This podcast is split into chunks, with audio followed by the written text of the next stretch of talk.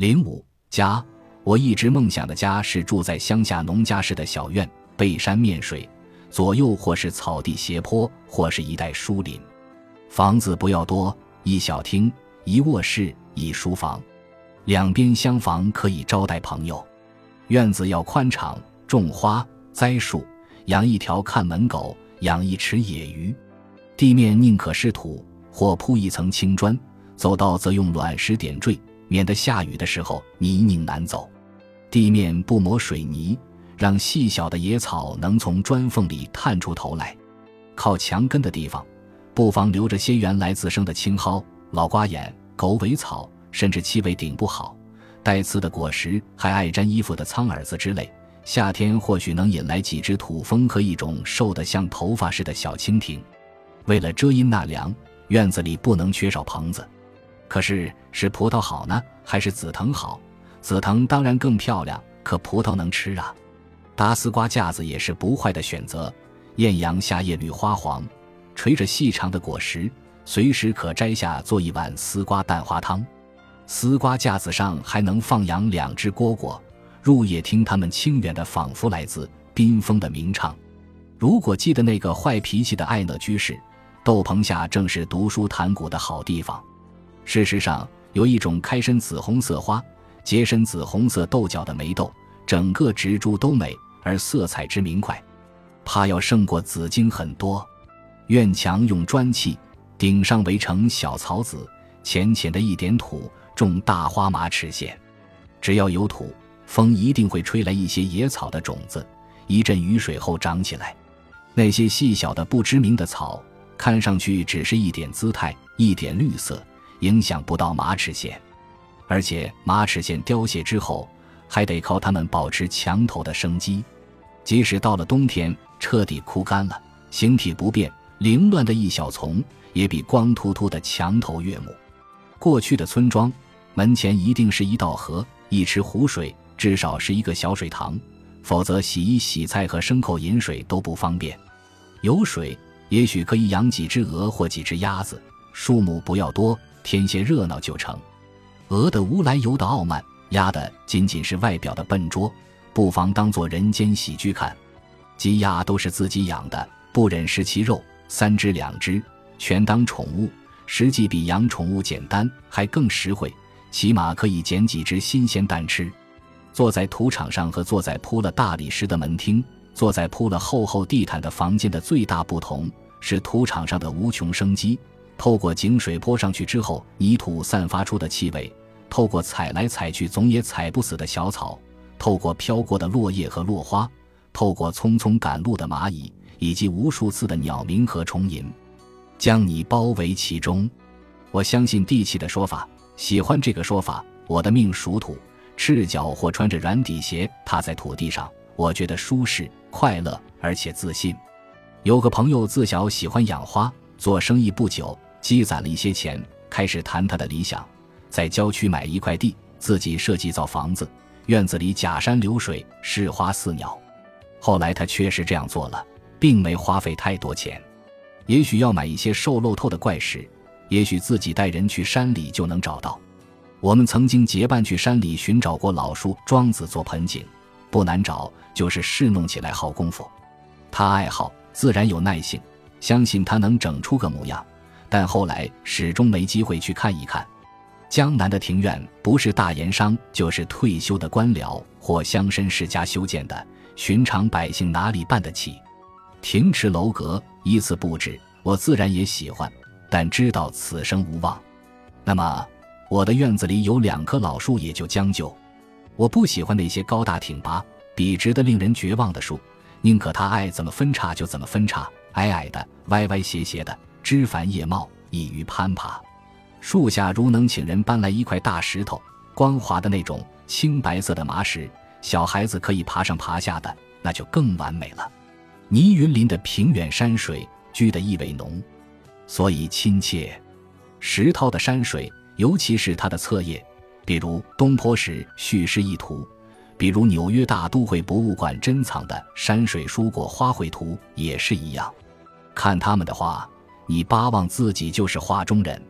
可是有的画家，他们的画也真的好，不过那山水不是让你玩的，是让你静养的，因为那样的险怪、幽僻，还有高寒了无尘俗气，只有得道者如高僧、隐士、老道才经受得起。这样的话，我也喜欢，同时佩服，但绝不敢动。假如有一天真的念头，不过以此作为参照，知道人是有局限的，知道世上总有养之弥高的东西。就算你所有的梦想皆已成真。前方永远有什么值得你盼望？奢侈的家，假如允许幻想一番，而且不算矫情，我很羡慕刘松年《四景山水图卷》中的一段。那是一个大宅院，临水而建于高台上，背后山石落阙，奇峰突起。一道小桥通外，桥边一带围栏，院中大树参天，遮蔽了高台的一角。房屋半藏于树下，半露在日光和月光里。看到此图，每每想起苏东坡，觉得是他诗中的意思。其实苏轼恐怕从未如此豪阔过。刘松年似乎在无意中把他的精神写了出来，让我们今天还能对图感叹。元人刘冠道著名的《萧夏图卷》，最迷人的是画上的一片疏懒情调。尽管画中高士的姿态有些拿腔拿调，我想起小时候在乡下，夏天的味道不是别的。正是这样一种弥漫天地之间的疏懒，坐在门楼子里，爬在树上，坐在高坡的大树下，坐水边阴凉处的大青石上，在看瓜的棚子里，以及最最随便的任意一片草坡上，蝉声和阳光下不知疲倦的飞个不停的蜻蜓的翅膀一样明亮鲜艳。你在偶尔一阵清风中暂入梦乡，醒来时太阳在天空中的位置仿佛未曾移动，你难免惊讶夏日之长。如古今一样耐读。所谓日长似小年，我这一辈子似乎与家无缘。念大学那几年，八个人挤一间屋，实在挤怕了。到熄灯时间，想多看几分钟书，想在日记上记下两句话都不行。一切统一，否则影响别人。一个鬼精灵的同学视力好的不得了，他的上铺靠窗户，熄灯后。他居然能够借着窗外路灯昏黄的一点光看书、写日记，更多的时候写诗。那时想，毕业就好了，有工资，有自己的房间，可以尽情买书。一个人看书看到天亮也没人管，没看完的书用不着合上，随手扔到哪里都行。但毕业后的情形并不如设想的那么好。北京住房拥挤，独自拥有一个房间已经很难。何况一套还要分什么卧室、客厅和书房，慢慢的熬下来，一次次搬迁，四个人的宿舍变成两个人的，当然小多了。两个人中的一个因为结婚而另住，爱的小屋，我竟然独自占了整个一间房子。我一生中空前绝后的一次。虽然那房间不过七八平米，两张单人床，一张写字台，一把椅子，差不多就满了。然而确实有了家的意思。主要的就是完全的自由，完全的放松，无论做什么不必给别人看，可以让朋友留宿，可以接待远客。那么小而简陋的房间，很多人羡慕不已。女朋友来过周末的，嬉皮笑脸的求借一晚；教过的学生蜜月旅游到北京，全把它当洞房，因为一个人住，相熟的朋友可以百无禁忌，半夜三更来敲门，只因为开夜车饿得发慌，来寻一包方便面。到纽约这么多年，租房子，不断的搬迁，一切从头来。起初是几个人合租，厨房公用，成了俱乐部，一块吃饭、聊天，过节也喝喝酒。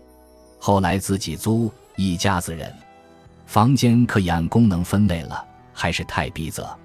又因是租的，始终感觉不安定，不知能住到什么时候，因此无心布置。心里说暂时的，这一暂时。呼呼，十几年过去，儿子就在这暂时中成长起来。小孩子，他想着放学回家，外出玩累了回家，家里有他的书、他的玩具、他的电脑，在家里他自在开心，放开胆子做他喜欢的事。夏天光着膀子，两脚搁在沙发背上，姿态极为不雅的看书；冬天则缩在被子里。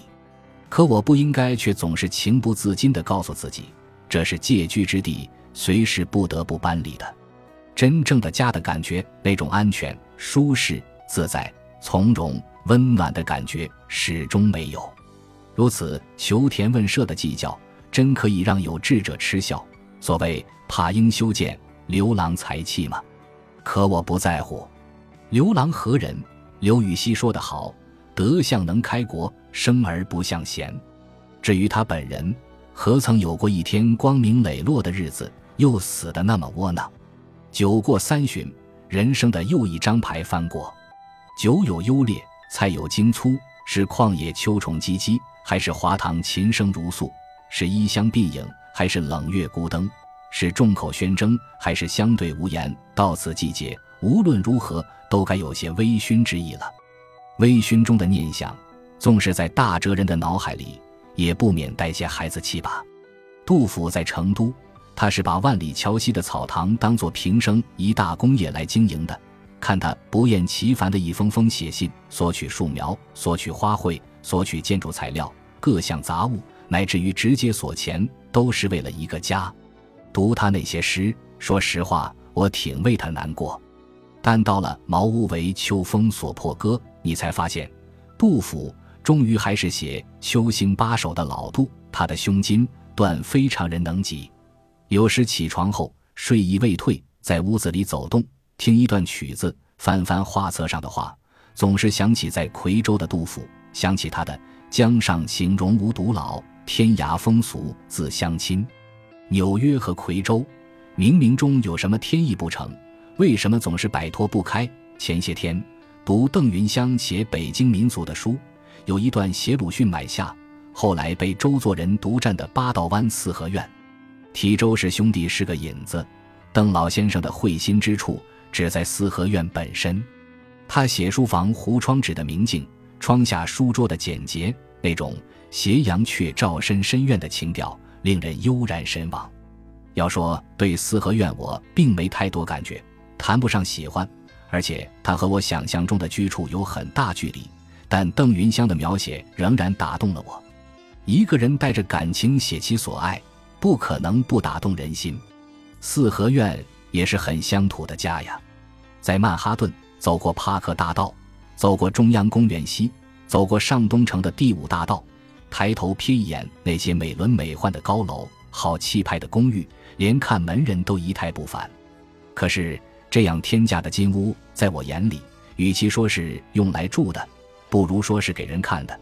至于我，我想到的是九岁或十岁那年，床头墙上新贴上的一套年画，当时心中无限神往。那是一套印刷的很粗糙的四扇屏，或许是今人模仿的借画，画面颜色老旧。山水楼阁俨然，其中一幅上面用赵字题了一首绝句，末二句是“山中满地白云诗，不是楼台不可居”。二六年一月二十七日。